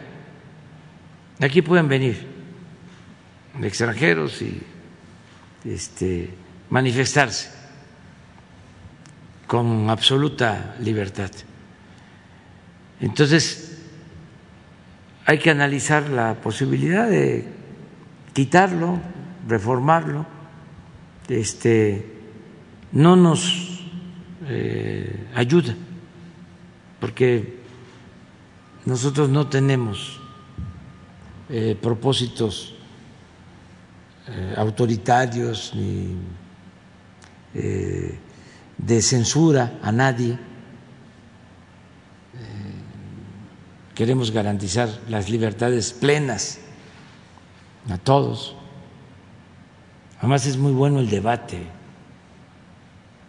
Por eso lo mejor que hay como sistema político es la democracia, está demostrado, lo menos malo, como dicen los escépticos. eso es lo mejor, no hay otro sistema político más eh, conveniente que la democracia. Y esto tiene que ver con las libertades. Entonces, que todo mundo pueda expresarse y así se enriquece la vida pública con el debate. Entonces sí, vamos a analizarlo. A lo mejor nos está escuchando o le van a informar al secretario de Gobernación para que lo analice, porque son otros tiempos. En ese sentido, presidente, otra situación importante es que la Suprema Corte hace unas semanas declaró inconstitucional la Ley General de Comunicación Social, eh, la que conocemos como Ley Chayote. Esta ley que ha permitido que los gobiernos, tanto federal como incluso estatales, en tiempos pasados y todavía presentes, sobre todo en los estatales, esté entregando dinero de forma discrecional a los medios, sin ninguna regulación, sin ninguna norma. En ese sentido, presidente, son muy pocos medios los que están hablando sobre esta declaración de la Suprema Corte y es muy importante porque ha representado una censura indirecta a los propios medios. Esta administración ha pensado en promover a través de la Secretaría de Gobernación que aprovechando que ahora los diputados estarán obligados a legislar para er-, erradicar esta discrecionalidad y establecer reglas claras, algunos elementos que han sido importantes para la comunicación, como por ejemplo una mayor inclusión de grupos indígenas, de personas afromexicanas dentro de los medios de comunicación, algo así como una cuota, podríamos mencionarlo por poner algún ejemplo, o incluso que para que se pueda acceder a algún contrato con gobierno, los medios estén obligados a comprobar que están eh, cumpliendo con sus trabajadores, con los empleados, con los reporteros, con los editores porque lamentablemente el dinero que se asigna a los medios de comunicación se estanca en los dueños de los medios de comunicación. Y hoy por hoy, y no creo que me dejen mentir, muchos reporteros no tienen contratos, son por outsourcing todavía, eh, llevan años con el mismo sueldo y ellos son los que se están partiendo en las calles por conseguir las notas y lamentablemente no les llegan los recursos. Entonces, ¿se ha pensado en algo así, presidente? Pues eh, Jesús, tendría que hacer una propuesta cuidadosa también, respetuosa de la libertad de prensa, de la libertad de expresión, que no se eh, vaya a llamar la ley este, censura 2, ¿no?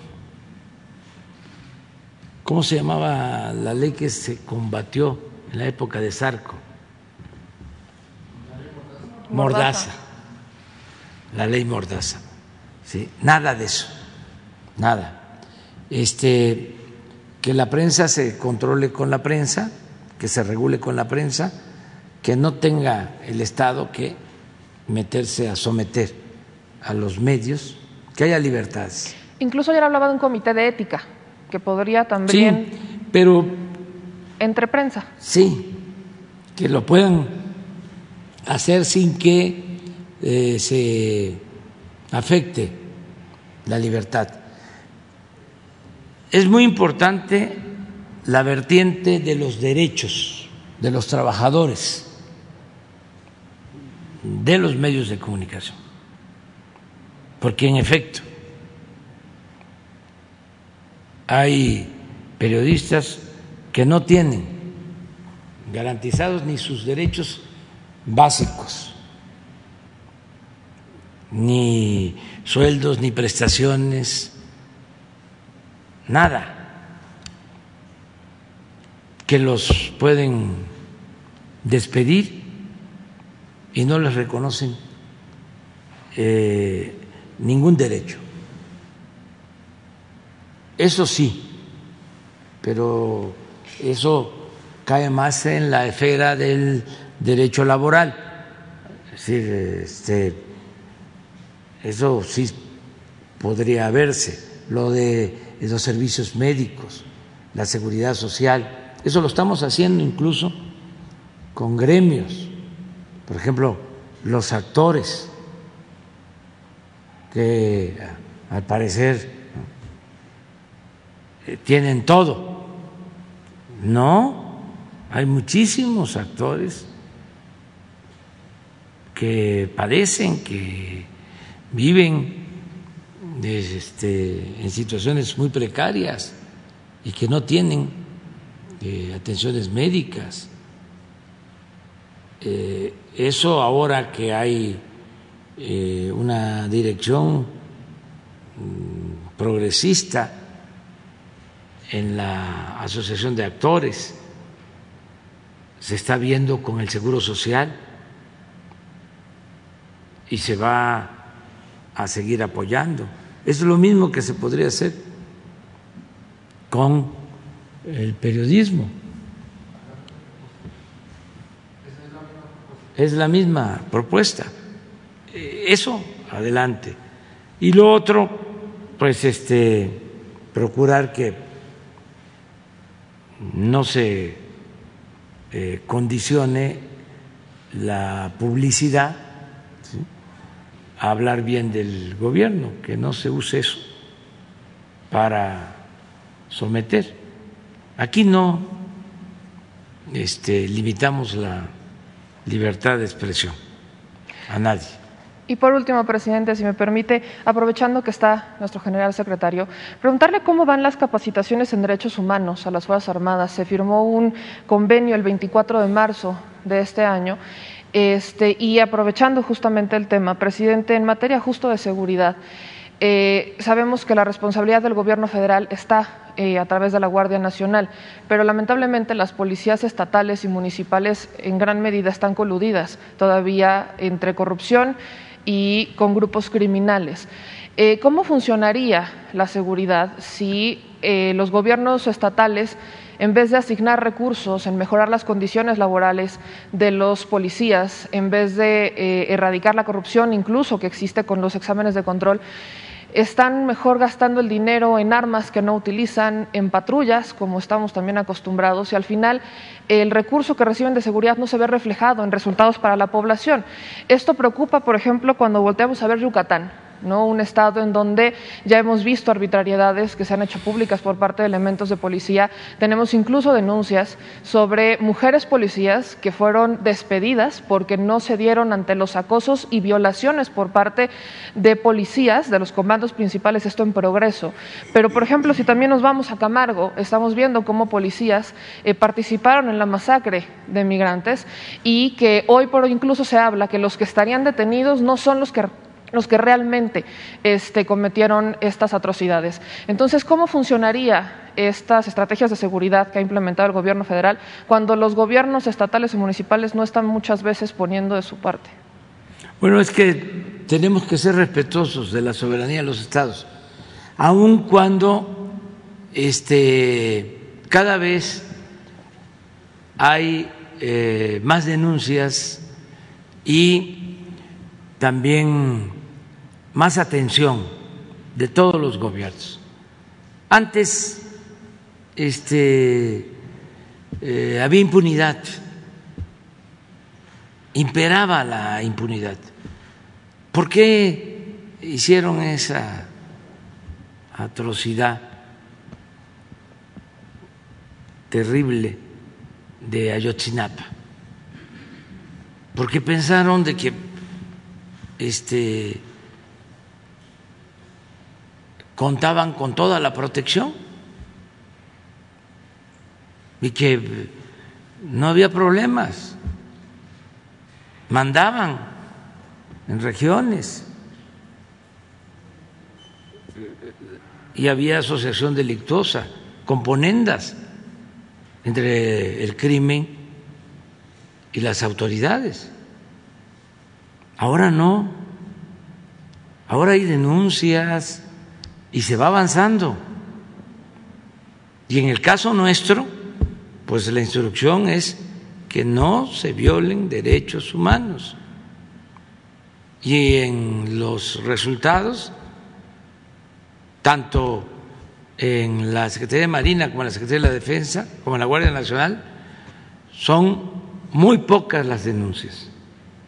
No sé, general, si quiera hablar sobre eso. Eh, sobre las denuncias de derechos humanos este, y estamos pendientes para que no se cometan violaciones de derechos humanos. Sobre esta parte de, derechos humanos, desde el inicio de la administración eh, eh, ha sido una preocupación el que no se presenten eh, ni, quejas ni recomendaciones en derechos humanos generadas por la actuación de nuestro personal en las operaciones. hasta la fecha no tenemos ninguna recomendación generada por las operaciones. Eh, nuestro personal a la hora de actuar, ya sea el ejército, la Fuerza Aérea, eh, este, respetan los derechos humanos, es una instrucción, es una orden de, no violentar en ningún momento esta parte. Eh, se ha cumplido, sí tenemos quejas, pero de, otra índole, no, no este, relacionadas con la actuación de nuestro personal en las operaciones. Y aprovecharía para mencionar que sobre el programa de derechos humanos, sobre lo que es el convenio que firmamos para realizar las capacitaciones eh, por parte de la Comisión Nacional de Derechos Humanos, eh, va avanzando, eh, se hace la capacitación tanto del personal del Ejército y la Fuerza Aérea en toda la República Mexicana.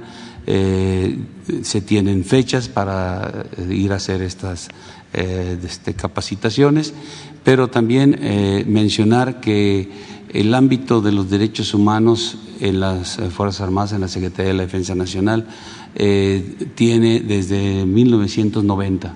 desde esos años se creó un área específica para el adiestramiento de nuestro personal en el respeto a los derechos humanos y esta ha ido evolucionando a través eh, del tiempo. Eh, hemos eh, capacitado anualmente a nuestro personal. En todos estos años ha estado con nosotros la Comisión Nacional de Derechos Humanos, ha estado la, UNAM también realizando capacitaciones, ha estado desde algunos organismos internacionales, entonces eh, ha, sido una, preocupación constante y, reitero que en esta administración ha sido todavía más directa la orden de no violentar los derechos humanos. Y creo que nuestro personal ha entendido que podemos cumplir las misiones que tenemos asignadas sin eh, realizar eh, ningún acto que se califique como, como una eh, pues, violencia en, derechos humanos. seguimos y vamos a seguir sobre ese, camino y, este, la Comisión Nacional de Derechos Humanos pues está pues, atenta a, cumplir todo ese proceso de eh, entrenamiento de nuestro personal, de capacitación de nuestro personal y llega desde los niveles de mando hasta el nivel de ejecución. Todo, todo el personal de, que tiene diferentes responsabilidades es eh, este, capacitado en esta eh, situación de respeto a los derechos humanos.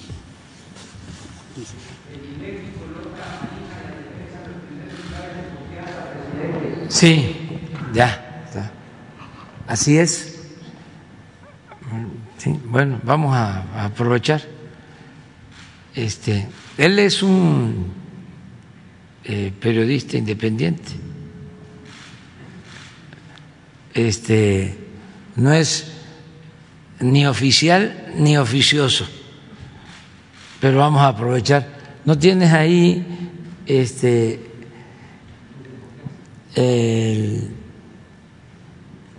índice de confianza, porque el INEGI acaba de dar a conocer su encuesta sobre seguridad.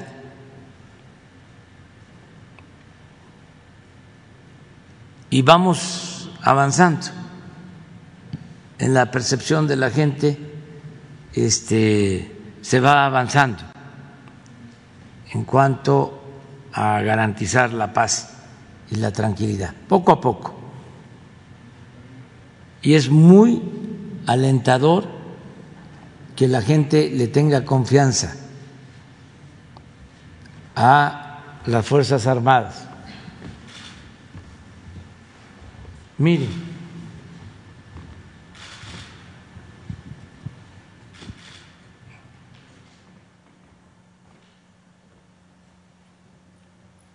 Noventa punto uno, Marina. Nivel nacional durante marzo-abril del 21, 90.2 de la población de 18 años y más identifica a la Marina como la autoridad que mayor confianza le inspira, seguida del ejército con 87.8% y la Guardia Nacional con 82.7%. Aquí quiero hacer nada más una reflexión.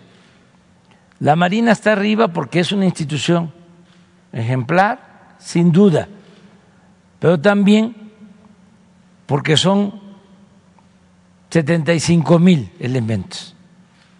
Y el ejército tiene 330 mil.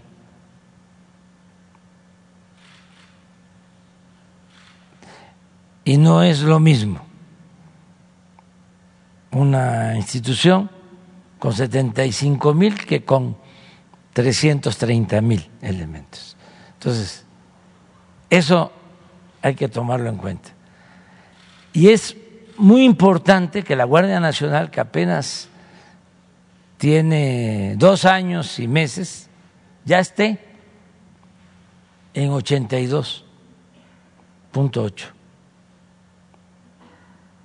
Porque esta eh, institución es la encargada de la seguridad pública.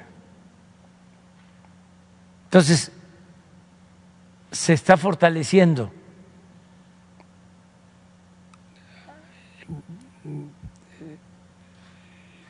Leí algunas críticas, pero necesitamos la paz y la tranquilidad en el país. Críticas porque se van a incrementar los recursos para la Guardia Nacional, 50 mil millones de pesos, para consolidarla. Vamos a tener presencia en todas las regiones del país.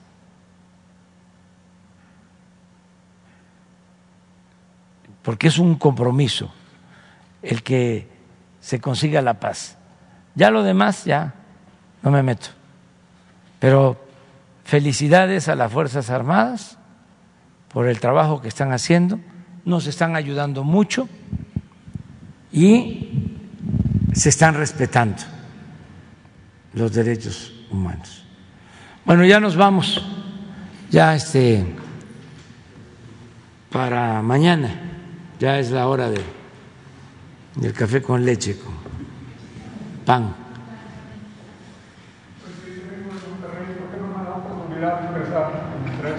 Gracias, señor presidente.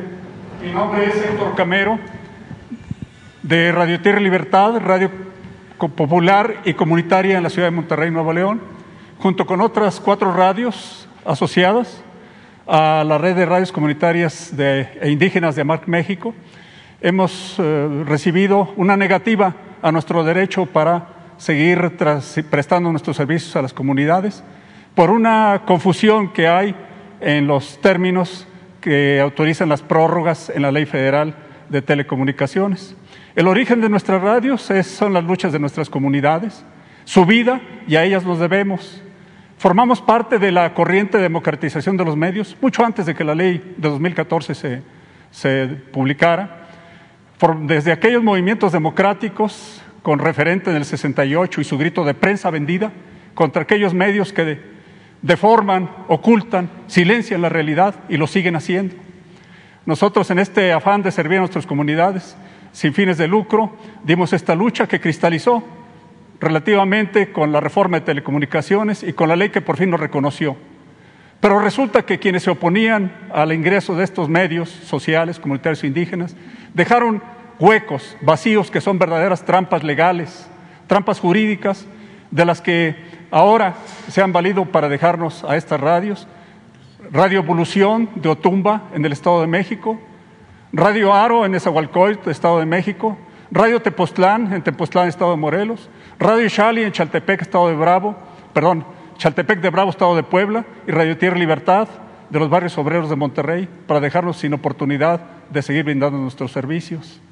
Nosotros eh, acudimos al legislativo, estamos buscando al legislativo para que corrija esos vacíos legales, porque desafortunadamente el IFETEL no ha utilizado el criterio de el, el criterio pro persona, el derecho pro persona para poder utilizar cuando hay confusión en los términos legales aquello que más beneficie a quienes están eh, llevando esta demanda, ni ha acudido a los altos estándares internacionales que precisan de leyes claras, transparentes, precisas, eh, para, para, poder definir estas situaciones. Hemos, hemos recurrido, estamos recurriendo al legislativo para que corrija estos vacíos legales, porque no solo somos nosotros, presidente, son las pequeñas radios comerciales y sabemos que hay radios públicas que están en este bache, igual que nosotros. Nada más que de los débiles, pues nosotros parece que somos los más. Y acudimos también a usted como Ejecutivo para solicitarle que refuerce este derecho de estas radios comunitarias indígenas a existir, a, tener esta oportunidad de, seguir trabajando para nuestras comunidades, porque estamos con ellas, ahí donde se nos prueba agudamente, hasta los últimos rincones, pues las comunidades urbanas pobres, las comunidades campesinas, las comunidades indígenas y afrodescendientes, estamos con ellos puestos a prueba agudamente en situaciones como los ciclones, como los sismos, como la, la pandemia que nos ha puesto a prueba para brindarle, ya que no tenemos las limitaciones comerciales para brindarles nuestros servicios en todo lo que podemos en su lucha por la salud y por la vida. Estamos eh, en esta historia apasionante de México, construyendo cada día en este afán que queremos que, que se nos permita seguir prestando nuestros, nuestros servicios, construyéndose cada día, porque partimos, presidente, de los principios que, obliga la ley a las radios comunitarias y que nosotros recogemos con todo gusto, la participación ciudadana directa, la lucha por la convivencia y la equidad social, la igualdad de género, la pluralidad y la diversidad. Un gobierno democrático preocupado por el mejoramiento de las condiciones de vida de sus pueblos no necesita medios incondicionales, necesita medios que eh, sean orgullosamente independientes como nos sentimos nosotros, críticos, pero profundamente comprometidos también con el mejoramiento de nuestros pueblos. Y creemos, por lo tanto, y queremos pedirle y, plantearle, señor presidente, esta disposición del Ejecutivo para fortalecer el derecho a existir de estas radios, con, este, esta corrección de esos vacíos legales, con esa revisión y corrección, pero también con su fortalecimiento económico que es cada vez más precario, porque se sostiene el mismo principio cuando cada vez somos más y porque eh, necesitamos también una ampliación de acuerdo a los estándares internacionales en la reserva que se concede a estas radios. Queremos preguntarle su disposición, señor presidente, para apoyar el derecho de estas radios a consolidarse, a desarrollar su trabajo en pro de un, eh, del mejoramiento de la vida de los pueblos que más lo necesitan. Muchas Todo el apoyo. Gracias. Todo el apoyo. Pónganse de acuerdo con Jesús eh, Ramírez ahora y si es este, necesario que se em, concerte un encuentro, una entrevista con el secretario de Gobernación para que se apoye. Cuando nosotros empezamos la lucha en favor de los pobres, este, me tocó fundar una radio comunitaria indígena XENAC, la voz de los chontales. 1980, en Nacajuca. Y cuando terminó el sexenio, la cerraron. Y ahora que llegué a la presidencia, la volvimos a abrir. Y vamos a abrir pronto una radio comunitaria para los pueblos yaquis. Y tengo el conocimiento, porque recorro todo el país, de la importancia que tienen las radios comunitarias, las radios indígenas, los servicios sociales que prestan y además el fortalecimiento a las culturas, a las tradiciones, a las costumbres, a las lenguas, porque se transmite en eh, la lengua de la etnia, de la cultura, son bilingües y esto ayuda mucho a fortalecer nuestra identidad, a fortalecer nuestros valores culturales. Entonces, todo el apoyo. Este, pónganse de acuerdo y en todo lo que podamos ayudar. Y basta con escucharte para saber que eres una persona comprometida ¿sí? y que mereces este, toda nuestra atención y respeto. Bueno, ahora sí ya, nos vamos mañana.